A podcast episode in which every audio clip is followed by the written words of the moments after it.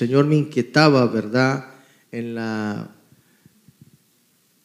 forma en que cada uno de nosotros debemos de ver nuestra vida. Es algo muy importante el que podamos nosotros entender la necesidad de cada uno de nosotros de ver cómo está nuestra vida. Y yo no sé si usted ha tenido la curiosidad, ¿verdad?, de examinarse. Hoy día eh, en la palabra del Señor nos enseñaba en, en, el libro de Corintios, primera de Corintios capítulo 11, cuando leíamos la parte de la cena del Señor, hay una parte que dice, por eso les pido a cada uno que se examinen a sí mismos, dice. Y es, es importante, hermano, que de vez en cuando, o por no decirles de que siempre, usted tenga la necesidad de examinarse, que usted tenga la necesidad de que usted pueda decir, ¿cómo está mi vida? ¿Necesito o no necesito una restauración en mi vida? La pandemia vino, hermano, y dejó a mucha gente eh, que, que, la verdad muchos pastores creían, ¿verdad?, que la pandemia iba, iba a hacer, ¿verdad?, de que la gente entrara en una posición de decir, Señor, estamos en un caos mundial, estamos en una calamidad, estamos en una situación donde, donde eh, no sabemos qué es lo que va a pasar, qué es lo que viene, nos iremos a morir todos. Y como, como conforme fue pasando el tiempo, la gente en lugar de acercarse a Dios, se acomodó y muchos hasta hoy día, hermano, no quieren todavía llegar y presentarse a la iglesia. Curiosamente, hermano, ¿verdad? Vemos hoy en día de que eh, eh, la gente está eh, mejor, más acomodada, por decirle así, más de lo que estaba.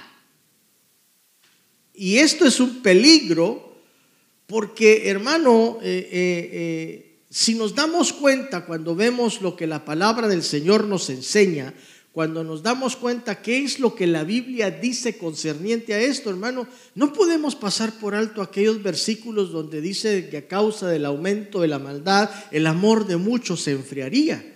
Y así hay un montón en este momento a causa de la maldad, porque se encerraron en sus casas, nos encerraron casi por dos años en las casas, hermano, donde no podíamos salir. Entonces buscamos otra clase de distracciones que nos alejaron de Dios. Y hermano, mire, con todo respeto se lo voy a decir. Mucha gente se ponía quizás a escuchar algunas prédicas en el internet de fulano, sutano, mengano y perencejo, pero no aprendieron nada. Porque si hubieran aprendido, estuvieran aquí buscando a Dios. Y en lugar de buscar a Dios, hermano, se despabilaron y comenzaron a decir, estuve encerrado dos años y me voy de fiesta, me voy de aquí, me voy de allá. Y yo estoy consciente de que usted puede tomar sus vacaciones, puede hacer, hermano, pero ya vacaciones prolongadas es demasiado peligroso para su vida espiritual. A mí no me importa si usted se va de vacaciones todo el año, ese es problema suyo. Pero ya después no me venga a mí a decir que usted está pasando un grave problema espiritual y que usted quiere y necesita una oración. Porque la oración primera la debes de hacer tú. Que a mí curiosamente a veces hay gente que me viene a buscar y me dice, ore por mí porque mire esto y lo otro, caí en la tentación. ¿Y oraste antes? ¿Sabe usted que cuando usted y yo leemos la oración que Jesús enseñó, ¿cómo es que, que Jesús nos enseña? La oración es antes de caer en tentación. O sea, si tú y yo no oramos, no buscamos a Dios, hermano, vamos a ser presa fácil del enemigo. Por eso yo le invito con todo mi corazón a que usted pueda en este momento hacerse un análisis. Así como cuando usted va al doctor y usted va al doctor, hermano, y le dice, mire doctor, fíjese que tengo esto y esto y esto, entonces el doctor lo manda a hacer análisis para descubrir qué es lo que usted tiene, como enfermedad o como mal. Por eso es importantísimo, hermano, que nosotros podamos entender esto. Ahora, ¿por qué debo de analizarme? Porque, hermano, eh, cada día que pasa, nuestro enemigo trata la manera de sacarnos de los propósitos de Dios, utilizando diversas estrategias para que dudemos de la voluntad de Dios, de nuestro Dios. Su objetivo es sacarnos a través del pecado. El pecado nos va a venir a separar de Dios. Y nos lo vemos a través de la historia bíblica, hermano, cómo es que las personas, hermano, a causa del pecado, vino el Señor, hermano, y se apartó. Una persona que comienza, hermano, a, pecar o a hacer cosas que no son del agrado del Señor, automáticamente el Señor se va. Porque, hermano, yo sé que usted está muy consciente y usted ha creído en la palabra donde dice de que el ángel de Jehová acampa alrededor de los que le temen y los defiende y que usted y yo estamos seguros, ¿verdad? Como dice el Salmo 91, bajo su sala yo estaré seguro. Y hay algunas personas, hermano, que viven creyendo eso y está bien que lo crean. Pero ¿sabe usted de que muchas veces esos, esos escudos que tenemos o esa seguridad que tenemos, muchas veces, hermano, puede ser derribada por el enemigo? Y la única manera, hermano, de que las, las vallas de seguridad que nosotros tenemos sean derribadas será a causa del pecado. Una persona, hermano, que deja de buscar a Dios como lo estaba haciendo, como lo hacía, hermano, en el tiempo cuando dice la palabra que era necesario que volviera a su primer amor. El primer amor significa aquella búsqueda intensa que usted tenía, que usted, hermano, le importaba poco, hermano, lo que estaba haciendo, pero era su momento de oración y usted se iba, pum, y se postraba para buscar la presencia del Señor, para estar más cerca de Dios. Usted estaba puntual en la iglesia, usted venía a trabajar a la iglesia, usted estaba con ese fuego poderoso, hermano, que no había nadie, hermano, que lo paraba para alabar y bendecir el nombre del Señor. Pero llega un momento en su vida en la que usted comienza a sentir, hermano, que su vida espiritual comienza a menguar, comenzamos a ver tantísimas eh, eh, cosas, hermano, alrededor nuestro, que el hermano me hizo caras, que el pastor ya no predica bien, eh, y cuando nos venimos a dar cuenta somos nosotros los que estamos mal. Todos los que están aquí al frente son malos. Usted es el único bueno ahí sentado. Y cuando ya tenemos esa actitud, es ahí donde nosotros necesitamos hacernos ese examen que les estoy diciendo. En primera de Pedro, capítulo 5, versos 8 y 9, hay una verdad bíblica y un principio bíblico que no debemos de pasar por alto. A ver, Jeremy, léeme por favor ahí el versículo.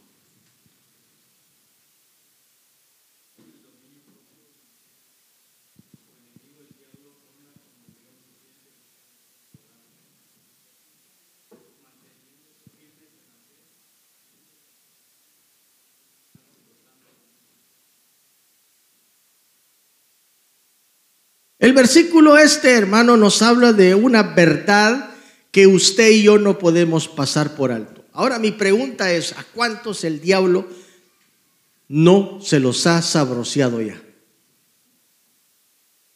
No sé si me entendieron la expresión. ¿A cuántos el diablo no se los comió ya? Dice que anda como león rugiente mirando a quien se devora.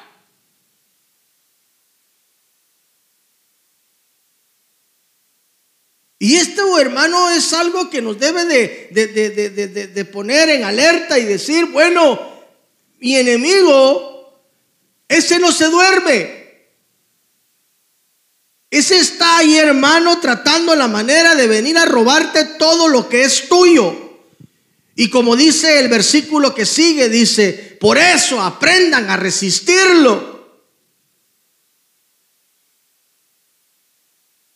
Claro, no les voy a explicar, hermano, a 100% este versículo. Yo solo quiero dárselo como, como eh, énfasis a lo que quiero enseñarles, hermano, en lo que el Señor ha puesto en mi corazón. Porque esto es algo muy importante. La clave de este versículo es aprender a resistir al diablo. Porque hermano, el enemigo va a venir a tratar de sacarnos de la voluntad de Dios. ¿Cuántos de los que están acá, hermano, en este momento no están, hermano, titubeando con una duda terrible en su corazón? Pero ¿sabe por qué es? Cuando todas esas dudas vienen al corazón y que nos quieren sacar y que yo no sé si voy a seguir buscando en la iglesia o me voy a otra iglesia, quizás va a ser mejor. No, hermano, que usted cambie de iglesia no significa de que vaya a mejorar su vida. Si usted cambia de iglesia y usted no cambia su corazón y no le pide al Señor que lo restaure, su vida va a seguir siendo igual. Va a llegar a la otra iglesia y va a haber un montón de errores porque el error lo tienes tú por dentro. A veces la gente dice de que cambiando de lugar va a cambiar de, atmósfera. Y no, hermano, la misma araña la llevas tú atrás de ti. ¿Por qué le dije araña? Porque cuenta la anécdota de aquel hombre, ¿verdad? Que siempre dice de que encontraba, tenía una vaca, dice de que eh, siempre encontraba la vaca que la orinaba una araña. Dice, esta araña siempre está molestando a mi vaca, dice que la cambiaba de lugar, dice, le ponía su estaca y la dejaba amarrada ahí. A la otro día aparecía otra vez la vaca orinada por la araña.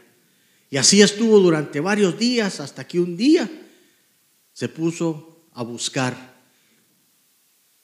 y la araña la llevaba en la estaca. Había hecho un hoyo y ahí se metía la arañita y ahí encontró la araña. Así somos nosotros. A veces creemos de que cambiando de lugar las cosas se van a arreglar.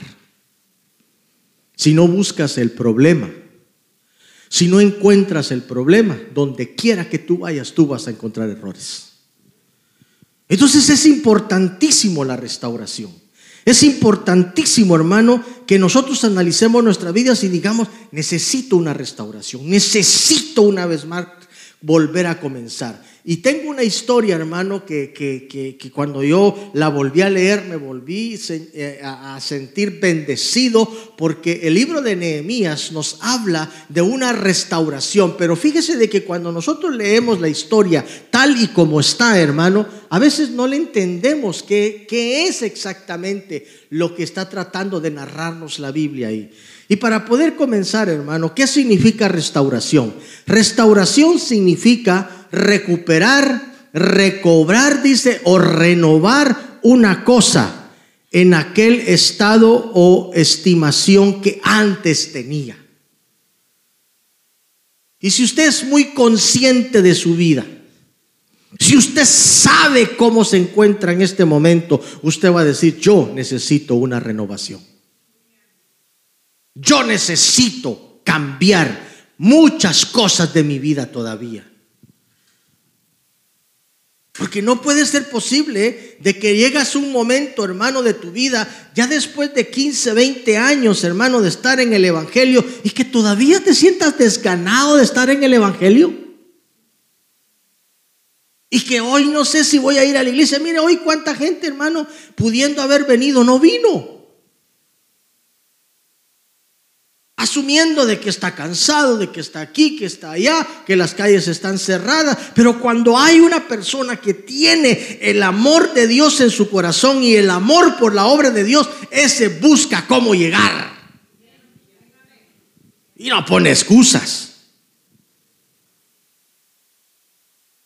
Leía la otra vez un, eh, eh, eh, un anuncio que pusieron ahí, dice, qué curioso, dice que antes perseguían a la gente porque iban a la iglesia, porque se reunían. Y hoy tenemos que perseguirlos para que se reúnan, dice.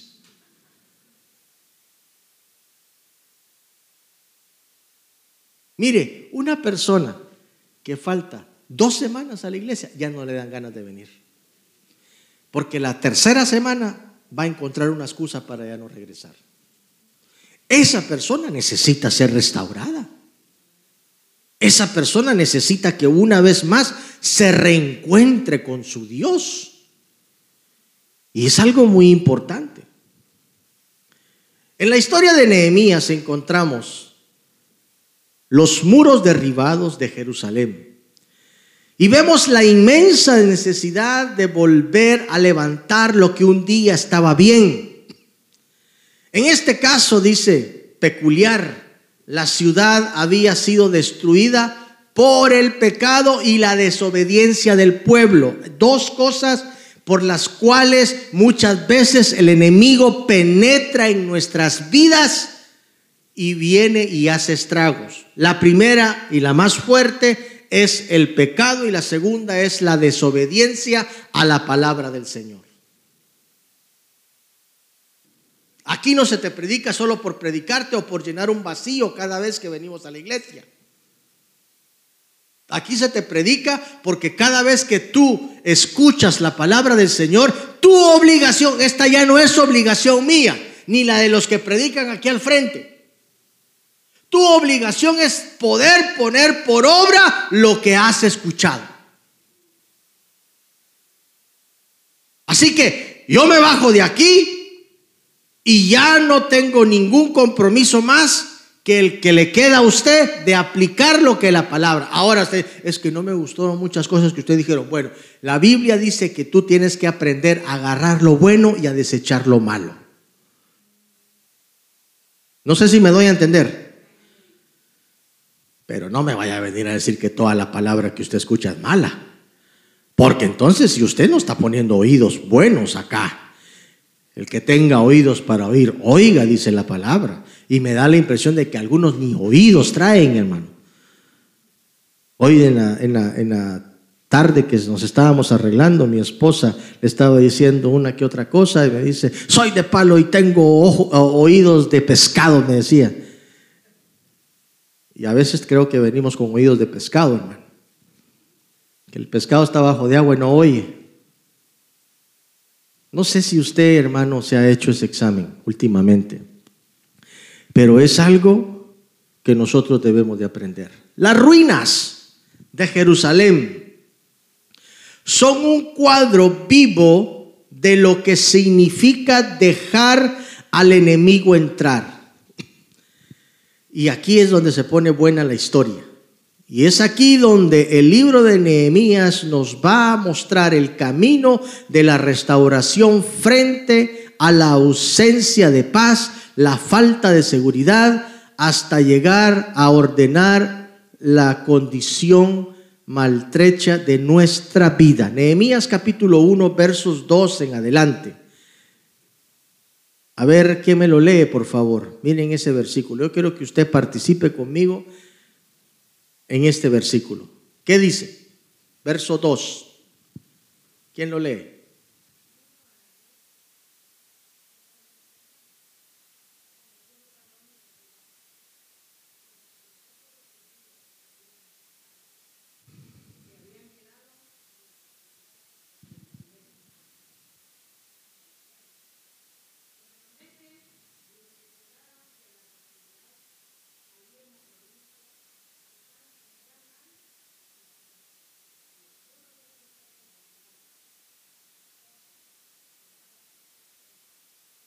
Gracias. Qué noticias tan hermosas las que le van a dar a Nehemías. ¿Cómo estaba esa gente? Aló, ¿están aquí hermanos? ¿Cómo estaba esa gente? ¿Cómo? Estaban mal, así digan. ¿Qué era lo que, les, era lo que ellos tenían? Tenían un gran mal y afrenta. A mí me gusta la actitud de Ananí, o de Enaní, ¿cómo es que se llama? Ananí. ¿Por qué? Porque ese no anduvo con mentiras. Como muchos de nosotros. ¿Cómo está, hermano? En victoria. ¡Ah! Cañón, cañón, pastor. Mentira ni cohetes somos. ¿Sabe que ellos estaban sufriendo una gran calamidad, hermano? Ya los muros habían sido derribados, las puertas habían sido quemadas.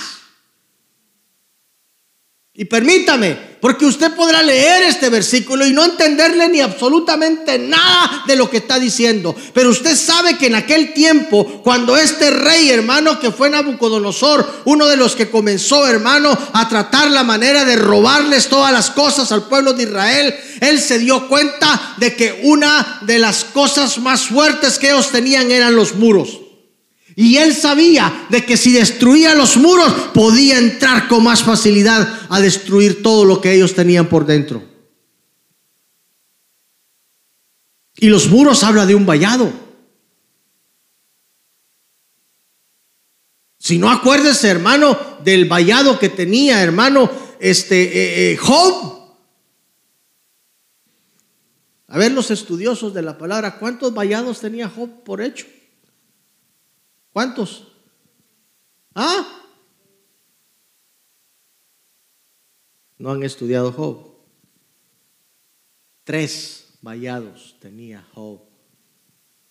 ¿Y sabe usted que cuando el enemigo llega a poner a prueba a Dios, los tres vallados se los quita y de esa manera pudo entrarle el diablo?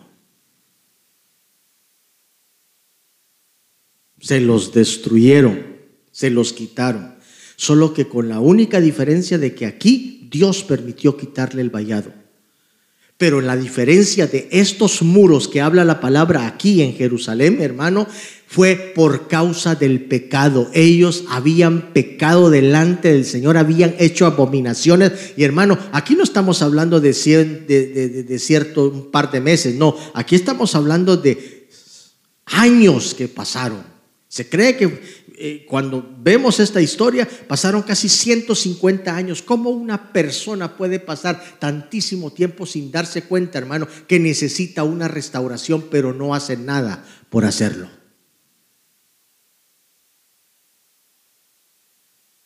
Su vida espiritual está hecho un caos. Su vida, hermano, está rota por dentro pero más sin embargo no hace lo necesario porque no quiere admitir que necesita entender que todo está mal en su vida. No hay nada de malo que usted pueda decir un día, ¿sabe qué pastor? ¿Sabe qué pastora? ¿O sabe qué usted hermano? Mire mi vida, no está bien. Necesito volver a recomenzar y a restaurar mi vida. Nadie te va a decir nada a menos de que te encuentres con una persona criticona. Pero ¿sabe por qué somos así? Porque nos ministran mal la palabra. Y en lugar de haber creado gente sincera, creamos gente hipócrita.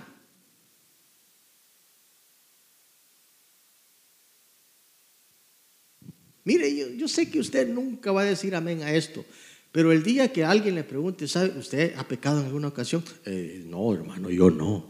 Bien, diga que sí, ha pecado.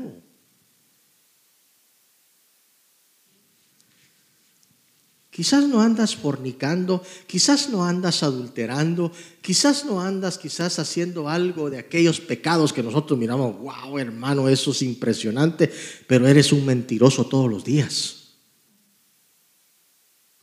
eres ladrón, tienes odio en el corazón, tienes rencor en el corazón, te peleas a diario en tu casa.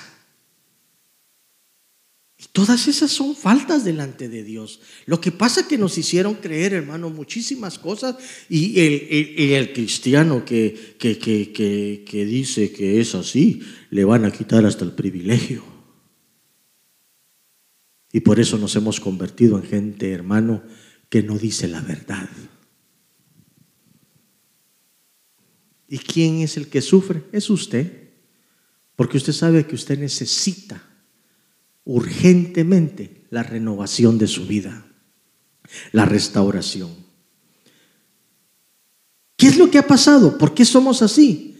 ¿Por qué, hermano, eh, eh, viene una cosa y nos viene otra y nos viene otra y nos viene otra. ¿No se ha puesto usted a pensar de que posiblemente la seguridad que usted tenía fue destruida, sus muros fueron destruidos y están a punto de quemarle sus puertas. Por eso es de que cuando nosotros leemos estos versículos, entendámoslos, porque la Biblia no deja marcadas las cosas solo por dejarlas mascadas. Y me dijeron, dice, el remanente de los que quedaron de la cautividad, dice, ahí en la provincia están en gran mal y afrenta. Esa es la realidad en la cual se encontraba ese pueblo en ese momento. Estaban mal. A ver, diga conmigo, estaban re mal.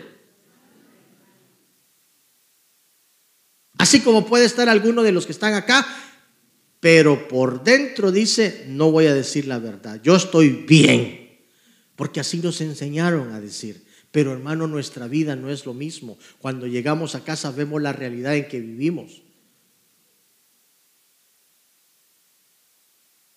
Y eso sí es peligrosísimo.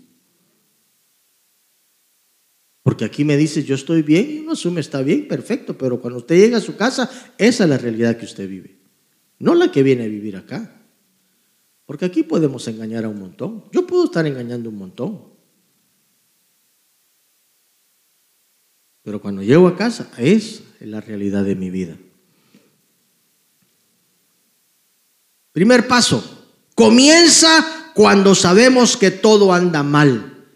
O sea, en otras palabras, reconoce lo que está mal en tu vida. Para poder dar un paso hacia la restauración, lo primero que tienes que aprender a reconocer es que anda algo mal dentro de nosotros.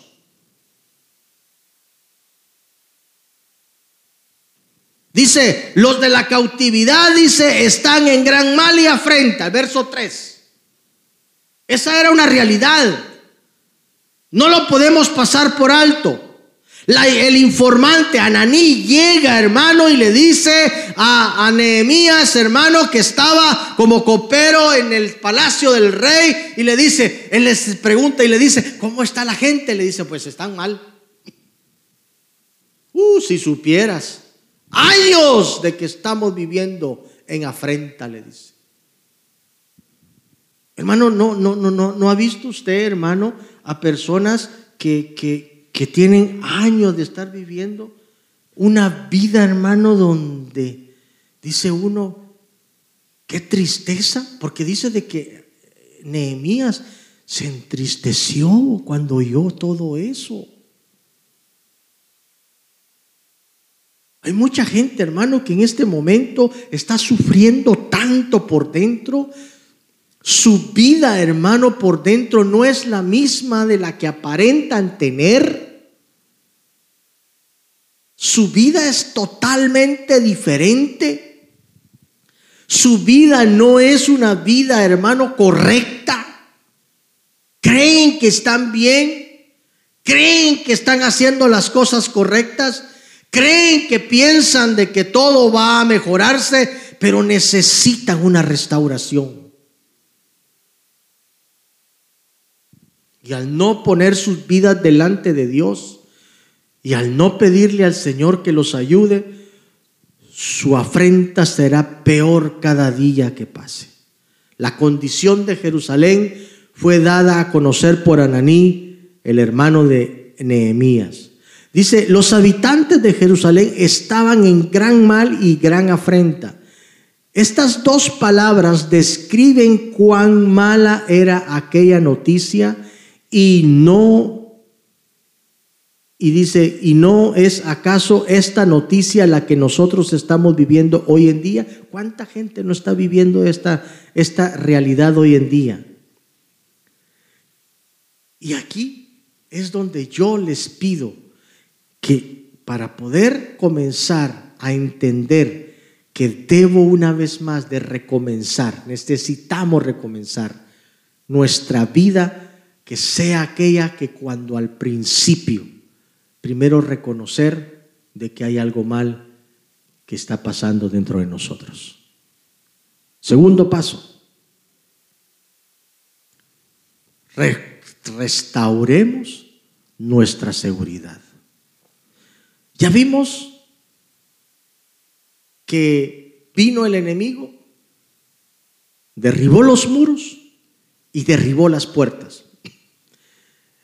El segundo vallado de la ciudad de Jerusalén eran las puertas.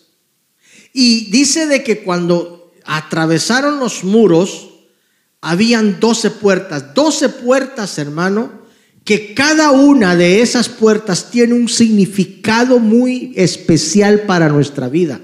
Pero me llama la atención que dice de que la primera puerta que cuando Nehemías es llevado por el Espíritu de Dios, hermano, a restaurar los muros y restaurar las puertas caídas, la primera puerta que él restaura es la puerta de las ovejas. Y usted sabe de que eh, eh, cuando nosotros vemos esta figura en la cual nos está, hermano amado, eh, hablando la palabra, hermano, tiene un significado pero fuertísimo para nuestras vidas. Porque una persona, hermano, cuando comienza, hermano, a tener una actitud de desgano en la iglesia, una actitud de desgano, hermano, de estar sirviendo al Señor, que ya no quiere, hermano, hacer nada, que aquel privilegio hermoso que Dios te ha dado, que aquella bendición que Dios te ha dado como talento, comienzas a tener, hermano, esa sensación de decir, no, ya para qué, ya los hermanos no me dicen nada. Es que no venimos porque los hermanos nos digan algo, nosotros servimos a Dios porque es un privilegio servirle al rey, no por lo que la gente nos va a decir, no porque la gente vaya o venga a decirlo, vamos a seguir trabajando para el Señor Dios Todopoderoso.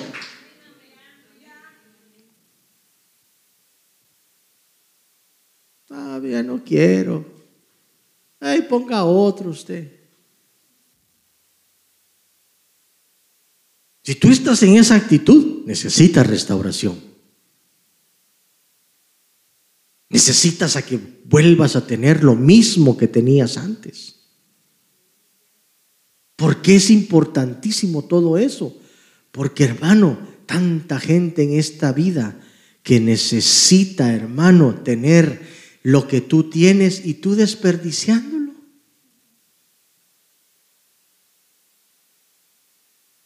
Y esa es una verdad.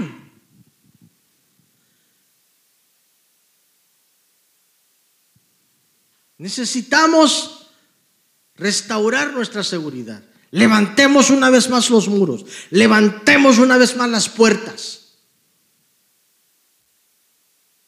El muro de la ciudad está derribado. El enemigo derriba muros y puertas porque era estratégico para robar todo lo que el pueblo tenía detrás de los muros y de las puertas. El pueblo estaba seguro, claro, porque había una seguridad.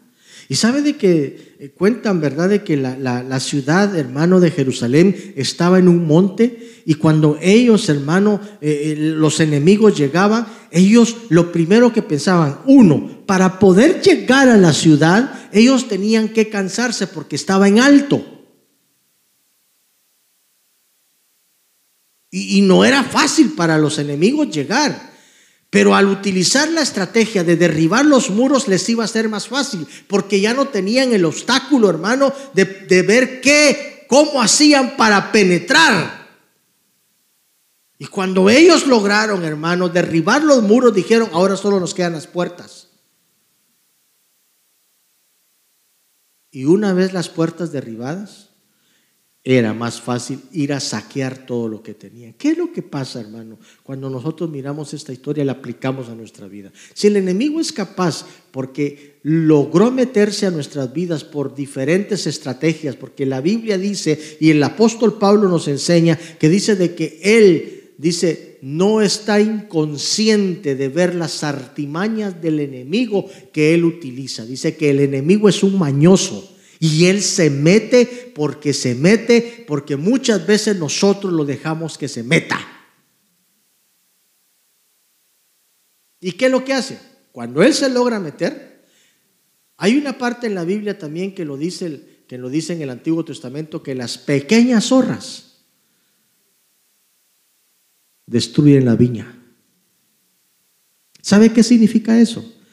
Que a veces el enemigo no necesita tantísimas cosas para destruir un muro. Un pequeño detalle se mete y ahí comienza a hacer estragos. ¿Y cuánta gente no se ha dado cuenta que una pequeña zorra se metió a su viña y la está destruyendo por dentro? Te comienzan a robar todo lo bueno que tú tienes. Se comen tu talento, se comen tu adoración, se comen, hermano, ese corazón dadivoso que tú tienes. Hoy la gente está más dura. Se les habla de, de, ofrendar, de Dios. Y como que si les están dando veneno. Porque se lo robaron. Una pequeña zorra que se metió. Oye, ¿no te diste cuenta en qué momento te derribaron el muro? Porque estamos escuchando tantísimo patán que encuentran ustedes en el internet que diciendo de que el diezmo es un fraude, que hasta en canción la puso un loco. El Señor reprenda a Ricardo Arjona por ese hermano, esa canción tan tonta que escribió. Ah, pero ahí andan un montón de cristianos cantando, ¿verdad? Que el diezmo es un fraude. El diezmo nunca jamás será un fraude porque es un mandato divino. Que solamente para los entendidos es una bendición. Aquel que da un diezmo porque, bueno, están diciendo de que si yo doy, él me va a dar. Esto no es un trueque tampoco.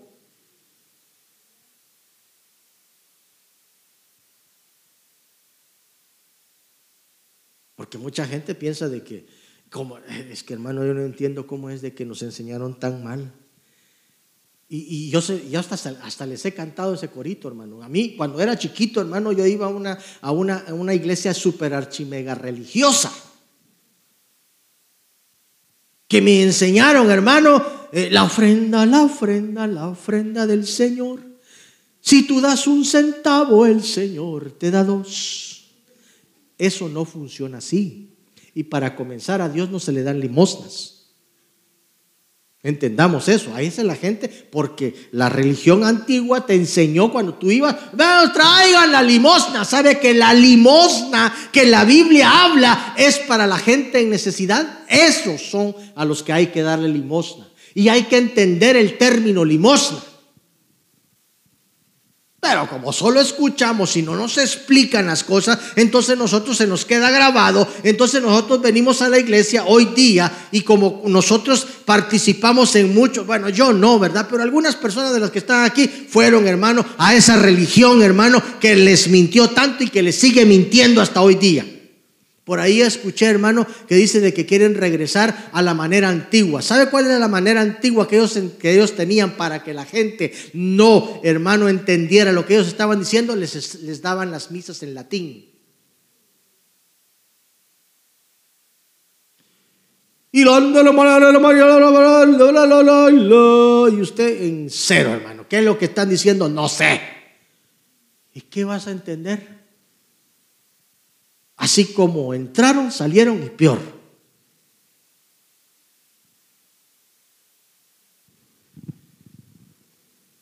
Y el momento donde la Biblia nos pide de que nosotros pongamos por obra, esa gente jamás va a poder poner por obra la Biblia. ¿Por qué? Porque no se las explican, no les dicen lo que tienen que hacer para tener una vida mejor. Pero si les dicen, vengan y confiénsense cada semana y traes tu limosna y traes esto, entonces la gente cuando se convierte al Señor viene con una mentalidad y cree que es la misma situación en las iglesias evangélicas. Y no es así. La Biblia nos enseña otras cosas. El diezmo, la ofrenda son una bendición para aquel que lo practica de la manera correcta. Y es por eso, hermano, de que hoy día, cuando nosotros necesitamos, hermano, avanzar en nuestra vida espiritual, no avanzamos porque nos enseñaron y nos metieron, hermano, que no teníamos que estarle diciendo nuestras cosas a la, gente. Y la Biblia dice de que hay que confesarse las faltas los unos a los otros. Claro que hay que hacerlo, pero con la gente correcta. la gente que lo va a ayudar, la gente que no lo va a criticar, porque se necesita de que las personas que vayan a buscar ayuda espiritual sean sinceras con ellas mismas primeramente.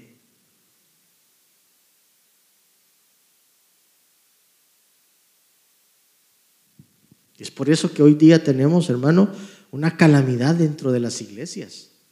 Un montón de gente, hermano, que no cambia. Un montón de gente que tiene años en el Evangelio y en lugar de haber crecido sabiamente e inteligentemente, estamos, hermano, como bebés recién nacidos que todavía necesitan que se les dé leche. Hebreos capítulo 5. Ya deberían de ser maestros algunos, pero tengo una vez más que volver a recomenzar y volverles a enseñar, dice, los rudimentos porque ustedes no han aprendido nada.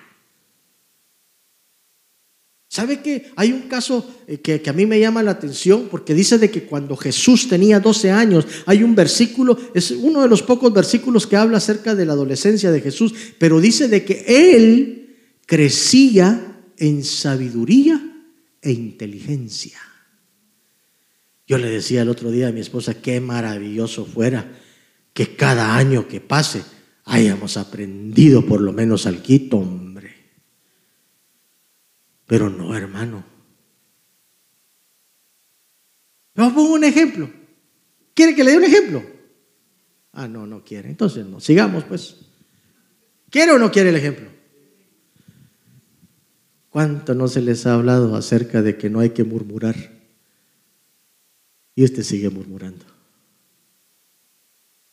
Si usted es honesto, dice amén. Pero como no es honesto, no va a decir amén. Ups, eso dolió, ¿verdad? ¿Cuántos no se nos zafa la lengua?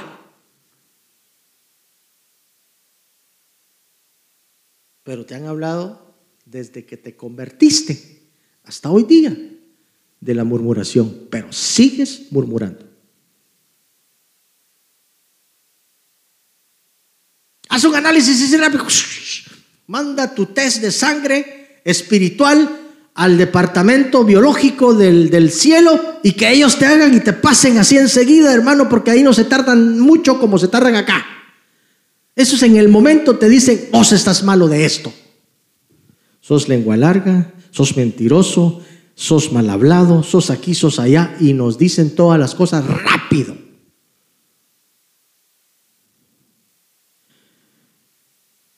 Mire, de chorrocientos problemas que nosotros tenemos, tienes como 20 mil en tu caso.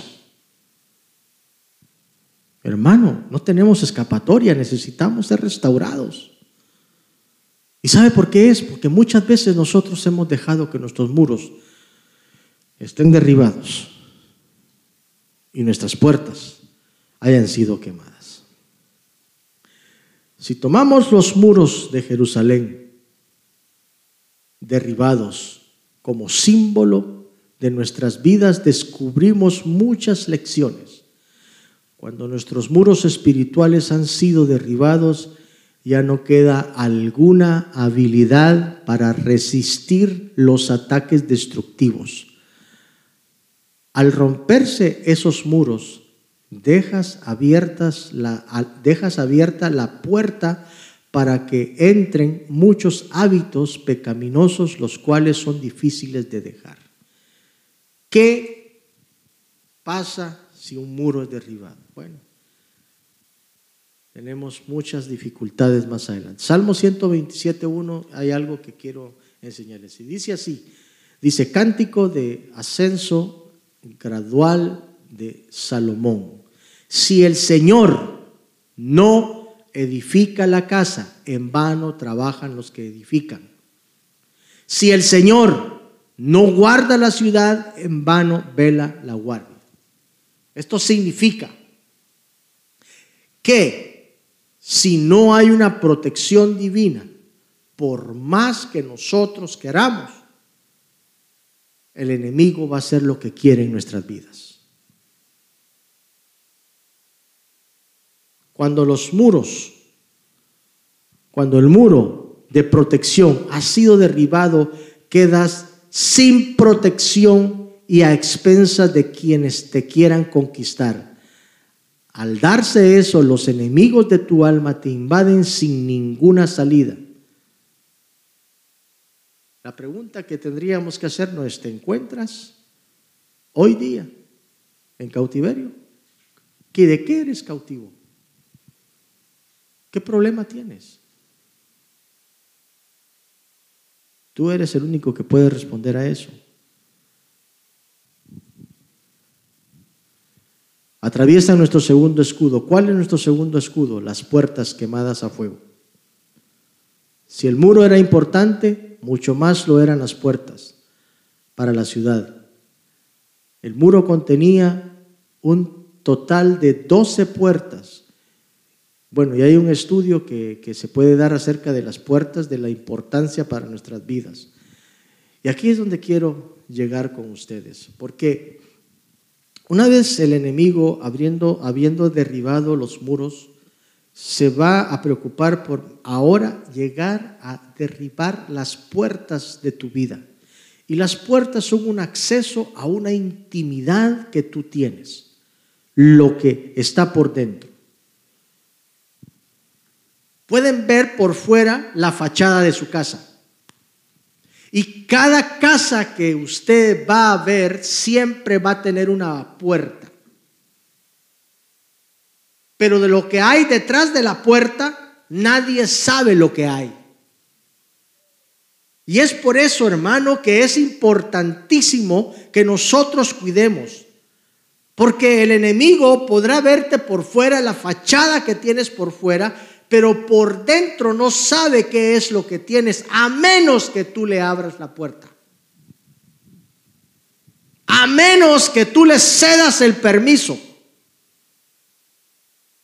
Y qué de bueno puede, hermano, por eso cuando usted viene a los pies de Cristo y, y dice la Biblia de que dice que el Señor hace y permite, ¿verdad? De que todo aquello malo que usted tenía, que todo aquello malo que usted vivía, dice de que todas esas cosas fueron pasadas y he aquí todas son hechas nuevas. Entonces viene el Espíritu y comienza, hermano, a meter cosas hermosas en su vida, como es el deseo de buscar a Dios, el deseo de orar, el deseo de alabar, el deseo de trabajar, el deseo, hermano, de servir en la casa del Señor, el deseo, hermano, de ir a hablarle a la gente, aquella que lo necesita. Hoy día hasta eso hemos perdido porque ya no queremos ni siquiera invitar a la gente para que venga a la iglesia.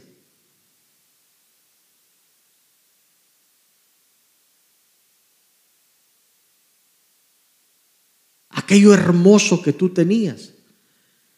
Viene el enemigo y dice, ya derribé muros, ya lo tengo en duda.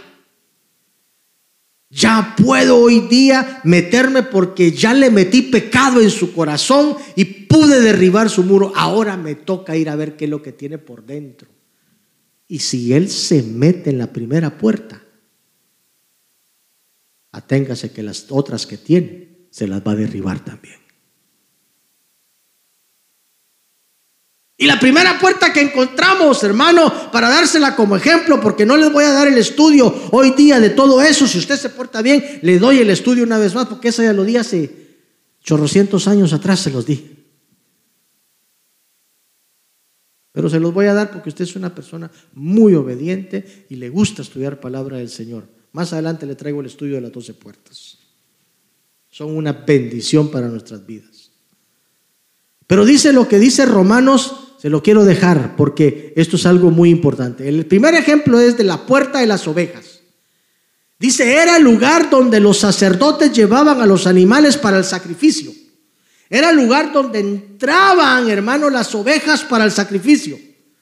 ¿Y qué es lo que dice Romanos capítulo 12 y verso 1? Así que, hermanos, os ruego por las misericordias de Dios que presentéis vuestros cuerpos en qué?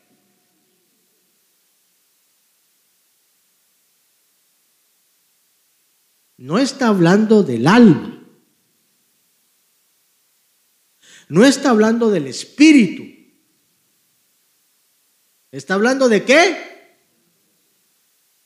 ¿Con qué se mueve usted? con el cuerpo.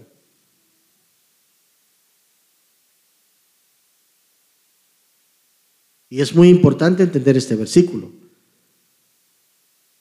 Que presentéis vuestros cuerpos en sacrificio vivo, santo, agradable a Dios, que es vuestro culto racional.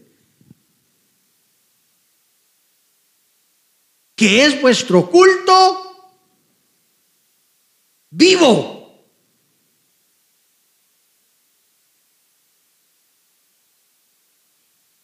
Hermano, muchas personas vienen a la iglesia y a veces ni un cántico cantan.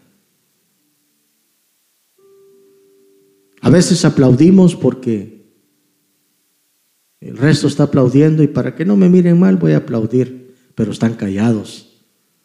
Sus labios nunca se abren para adorar al Señor. Pongamos claro una cosa ahorita.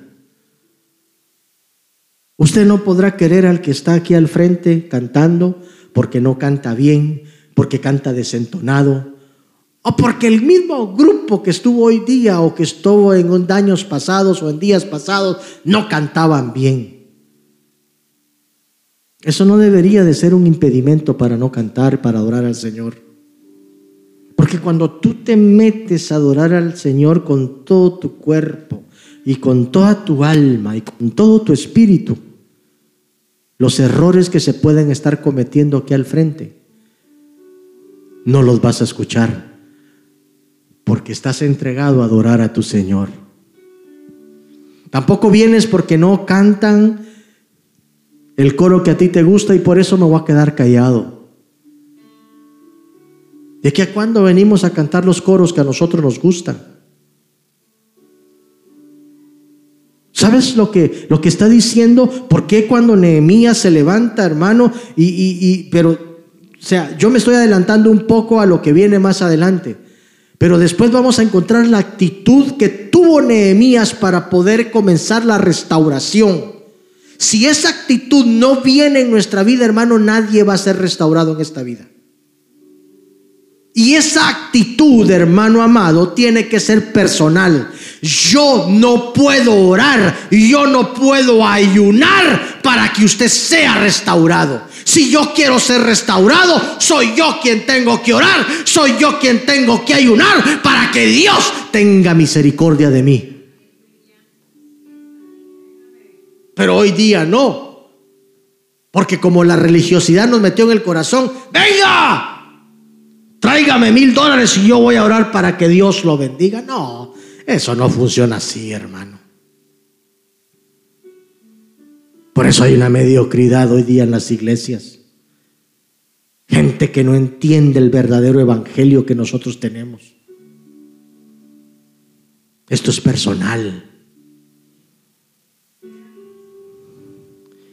Y ahí estamos despeinando a la gente. No, que se ponga a orar él, hombre que ayune.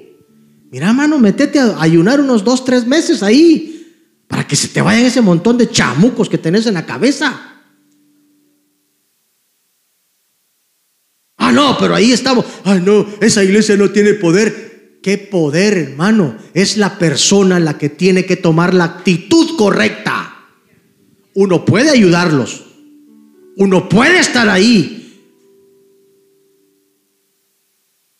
No que a veces uno, hermano, haciendo ayuno y el otro, bien, gracias, pegándose aquellas tragadas y nosotros aquí aguantando hambre. No.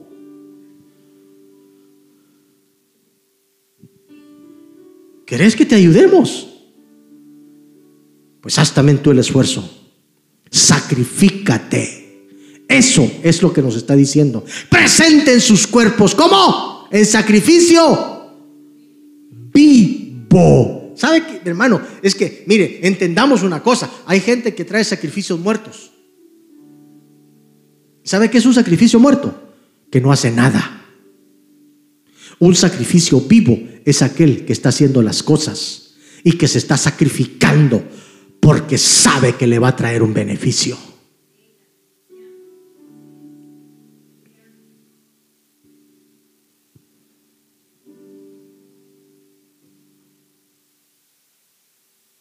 Hoy día, con el respeto que se merecen todas las redes sociales,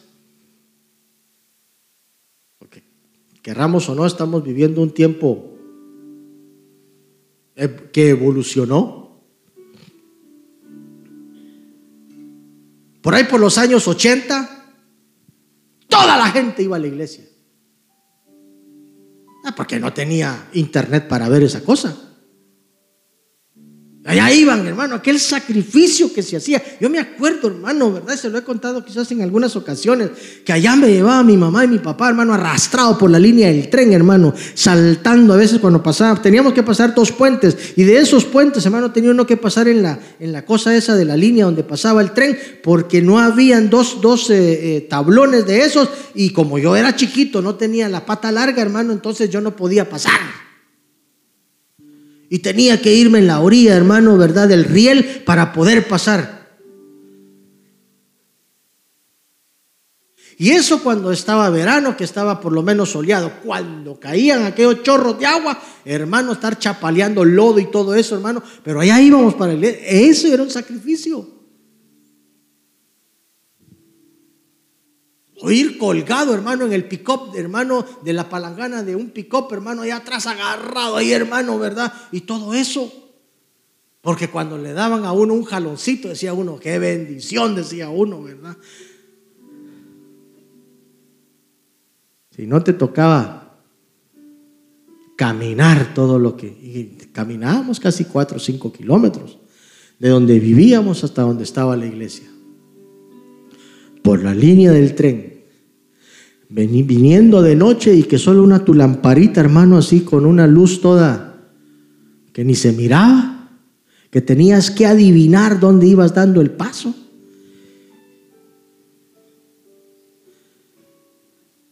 Pero hoy día, ni con carro, ni con el mejor transporte, ni porque te vayan a buscar, hay hermanos que me han dicho, pastor, fui a buscar, pero me dijo ya después que no. Ni el, ni el valor de poderte decir, hermano, ya no, venga porque no quiero ir. Ni con eso.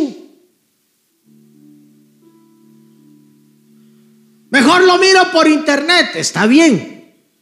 Lo puedes ver si en este momento tú estás pasando un momento de enfermedad y no te puedes mover. Pero si no tienes nada y solo te quedaste porque era haberte querido quedar, estás mal. Porque la Biblia dice, yo me alegré con los que me decían, a la casa de Jehová iremos.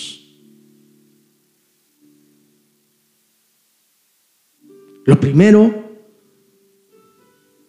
cuando comenzamos a entender la necesidad de una restauración, y muchas veces yo me hice la pregunta y le dije al Señor, Señor, ¿por qué restauraste primero la, la puerta de las ovejas? ¿Por qué no restauraste la puerta de los caballos? ¿O por qué no restauraste la puerta del pescado, que era la puerta del comercio? Porque yo necesito que mi pueblo entienda que para que yo los bendiga, que para que yo les dé a ellos lo que necesitan, lo primero que necesito es de que ellos restauren su adoración para conmigo. ¿Sabe? Cuando yo les leía hace poco acerca de la historia, hermano, ¿verdad? De, de Ezequías, el rey Ezequías. Aquel rey que le llegaron a decir, restaura y ordena tu casa, le dice. Porque te vas a morir. ¿Sabe? Impactantemente a mí lo que me llama la atención es lo que le dice Ezequías se volteó hacia la pared. Dice de que se puso y comenzó a hacer lamento. Dice de que él le dijo, recuérdate lo que he hecho. Y cuando usted va a ver las reformas que hizo Ezequías, hermano, es impresionante que el rey, hermano, había cometido errores, como todos nosotros. Dice que llegó un momento donde enfermó de gravedad. Según los teólogos creen que era un cáncer maligno que él tenía. y que le quedaban pocos días de vida.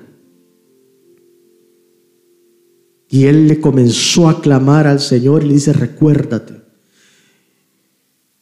La Biblia solo habla acerca de que le dice solamente recuérdate de lo que he hecho. Pero cuando usted va a ver las reformas que hizo Dice de que él comenzó a botar todas las imágenes que habían levantado los reyes anteriores. Dice de que él comenzó a limpiar la ciudad de todo. Y una de las cosas que él restauró fue el sacrificio a Dios, la alabanza y la adoración al Señor. Cuando usted ve todo lo que él hace, yo me imagino que en algún momento de esa oración, él le ha de haber dicho, ya no tendrás quien te adore. Y dijo Dios. ¿Qué pasó? ¿Qué oí? Ya no tendrás quien te adore. Regrésate, Isaías. Le pegó un silbido. ¿Qué pasó? Dile que le doy 15 años más. Porque me hizo recordar lo que hizo. Dile que le doy 15 años más y que a partir de este momento mi bendición, hermano, increíblemente. ¿Sabes qué te va a traer una bendición exquisita a tu vida? Que no olvides lo que vienes a hacer a la casa de Dios. Hermano, tu adoración no me la das a mí. La adoración no se la dan a la gente que se para aquí al frente. La adoración se la das al Todopoderoso, al que se merece toda honra y toda gloria por siempre. A Él es a quien se la das. ¿Sabes qué va a tocar el corazón de Dios? ¿Sabes qué va a hacer compungir el corazón de Dios en tu vida? Que lo adores. ¿Usted cree que por gusto el Señor me llevó a que nosotros este año lo pusiéramos el año de los verdaderos adoradores? ¿Usted cree que por gusto lo pusimos? ¿O por querer llenar un año más? Porque yo sé que si esta iglesia entiende el propósito por el cual fue llamada, nuestras vidas no serán igual. Necesitamos una restauración.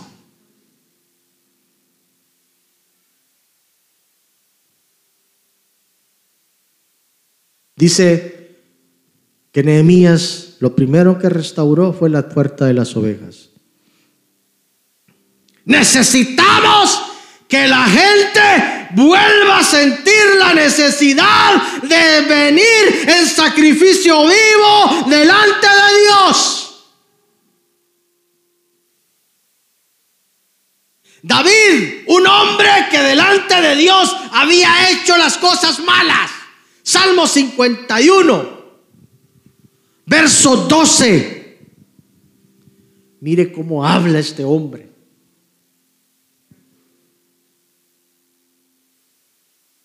Mire lo que dice. Restaura en mí la alegría. En otras versiones dice el gozo de mi salvación. Y haz que esté dispuesto a obedecerte. ¿Sabe qué está diciendo? Devuélveme el gozo, Señor, de venir a la iglesia, de poder levantar mis manos y de poder alabarte con todo mi corazón. Que me olvide de quién está la par mía y poder cantarte y adorarte. Mire, hacía ratos que no cantábamos ese coro. Esa de hay una unción pero si usted se dio cuenta, si usted detecta los moveres del Espíritu Santo, ese coro era para que todos nos postráramos delante de Dios y dejar que la unción de Dios nos inundara.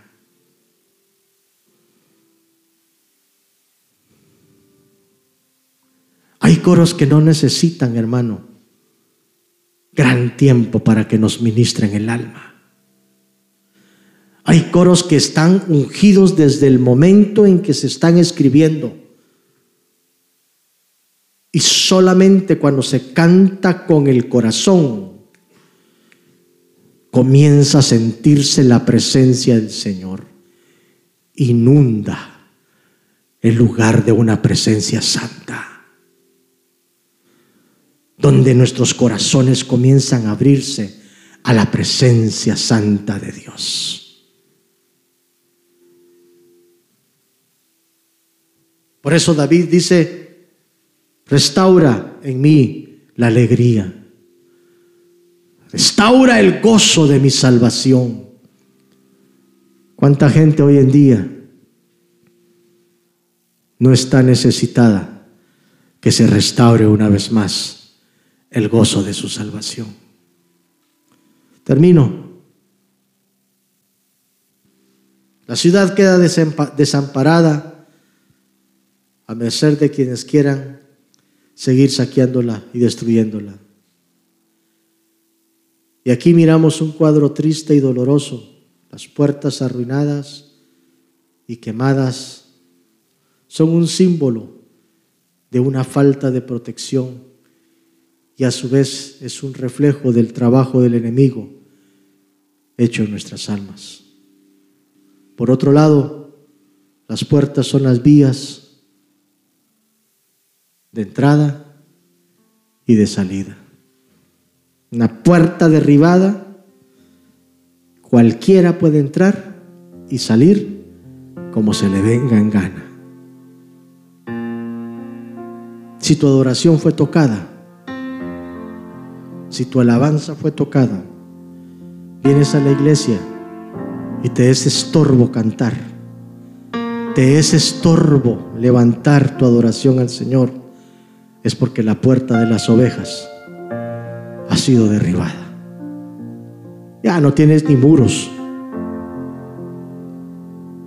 Pero si tú todavía vienes, a pesar de lo que te está pasando, a pesar de la aflicción que tienes, levantas un cántico de adoración al que se la merece toda, que es nuestro Dios amado, a quien debe de recibir honra y gloria por siempre. Si todavía tienes esa fuerza de alabarle en medio de una situación crítica que tengas, eso significa de que esa puerta todavía no la han derribado. Pero si tú ya no tienes ganas de cantar, no tienes ese deseo, mucho menos de venir en el momento en que está la adoración y la alabanza, porque dices que aburrido, llego mejor cuando esté la palabra, significa de que esa puerta fue derribada, porque ya no hay sacrificio vivo, no te interesa, no te dan ganas. Y necesitas una restauración. La próxima vez que me toque predicar, les voy a hablar la actitud correcta de a una persona que quiere ser restaurada. Y espero que usted escoja esa actitud. Voy a pedirte que te pongas de pie. Y hoy le vas a pedir al Señor con todo tu corazón, por favor, que le digas con la sinceridad de tu vida, necesito que me restaures. ¿Dónde está tu vida? ¿Cómo está tu vida? ¿Qué quieres hacer de ella? Es que estás a punto de abandonar todo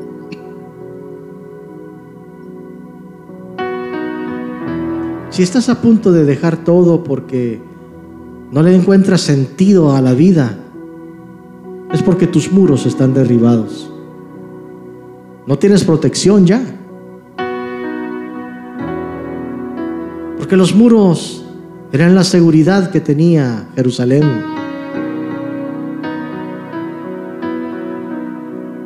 Las puertas eran la seguridad que tenía ese pueblo. Pero el pecado y la desobediencia hicieron que los derribaran y quedó vulnerable la ciudad de Jerusalén. Pero todavía hay hombres dispuestos a restaurar. ¿Será que todavía queda gente dispuesta en este momento, en esta iglesia, hablando de nuestra iglesia local, dispuesta a levantar los muros? Que restauremos y que la gloria esta segunda gloria sea mayor que la primera? Todavía se puede. Claro que sí. Y solo necesitamos gente dispuesta. Que no ponga lo suyo propio de primero, sino que ponga primero las cosas de Dios.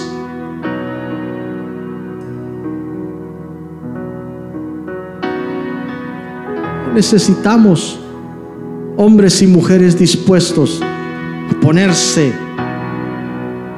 al frente. Que sean atalayas. Que luchen.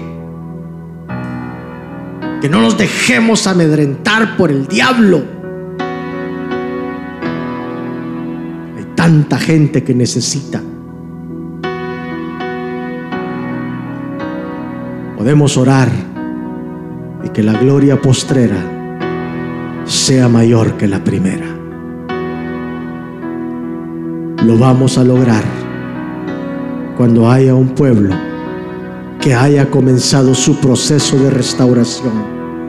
Yo lo que quiero pedirle hoy es de que usted sea sincero con usted mismo y que usted encuentre dentro de usted aquello que le ha venido afectando todo este tiempo que lo ha hecho abandonar muchas cosas a causa de tantísimos problemas posiblemente que ha sufrido, que ha pasado, pero que hoy día le diga al Señor, voy a comenzar mi proceso de restauración. La actitud correcta, le voy a dar los dos puntos esenciales. Es uno, que haga duelo, que pase un momento donde usted se lamente por todo lo que ha vivido, pero que ahí muera. Pero después que se levante, que ore y ayune. Esto se lo voy a enseñar la próxima vez. Usted se preguntará, ¿y por qué tengo que hacer duelo? Porque muchas veces es necesario que nos lamentemos por todas las cosas que nosotros hemos permitido que lleguen a nuestra vida, que no ha sido culpa de Dios ni culpa de la gente, ha sido culpa misma de nosotros. Porque mucha gente está viviendo lo que está viviendo no por los otros, es porque tú has dejado que eso llegue a tu vida. Y como somos especialistas para darle, la, echarle la culpa a la gente, entonces venimos y culpamos a todo mundo, pero menos a nosotros, que somos los que hemos permitido que eso llegue a nuestra vida. Entonces sí, lamentate, haz duelo, pero después levántate y deja de estar ya triste. Y ahora ora, y ahora ayuna por la libertad de tu vida. ¿Sabes por qué? Porque estás peleando con un ejército que ya fue derrotado. El diablo no tiene arte, parte ni suerte en tu vida. Y eso debes de entenderlo tú. Peleamos con uno que ya fue derrotado. ¿Y dónde? En la cruz del Calvario. Jesús lo derrotó. Levanta tus manos al cielo y apela por tu restauración. Dile, Señor, aquí está mi vida. Y yo quiero que tú me restaures, Señor. Padre, en el nombre poderoso de Jesús. Gracias por tu amor y por tu misericordia que hasta hoy día tú nos has brindado. la bendición que tú nos has dado de poder tener el privilegio de poderte servir, de poderte adorar, de poder, Señor, hacer las cosas como a ti te agradan. Hoy día te rogamos, te imploramos que restaures nuestros corazones, que volvamos a ser aquellos hombres y aquellas mujeres que tú necesitas, Señor. Padre, en el nombre de Jesús, yo bendigo a cada uno de tus hijos aquí presentes que están siendo sinceros delante de ti.